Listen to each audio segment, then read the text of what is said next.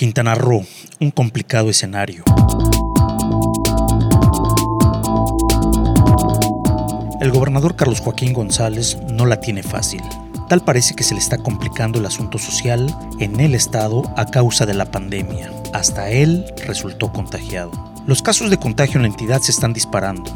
El rebrote detonó de un momento a otro y ha intentado aplicar mano dura contra algunos presidentes municipales que no hacen nada loable por la gente que gobierna.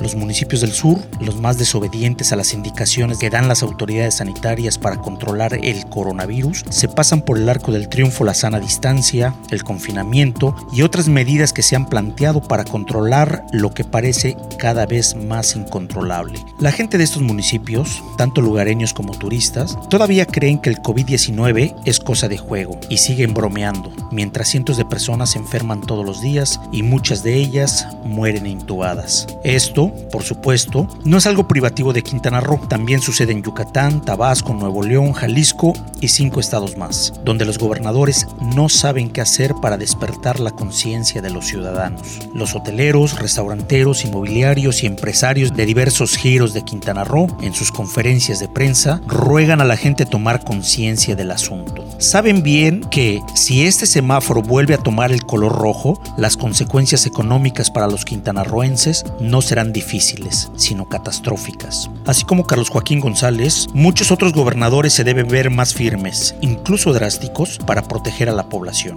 Las pandemias, a diferencia de las epidemias, afectan a gran parte de la población. Los especialistas hablan hasta de 80% de gente proclive a contagio. Por eso es pandemia, porque afecta a todo el pueblo. Salud, economía, producción y ánimo. ¿Cuánto tiempo más necesitaremos para comprenderlo?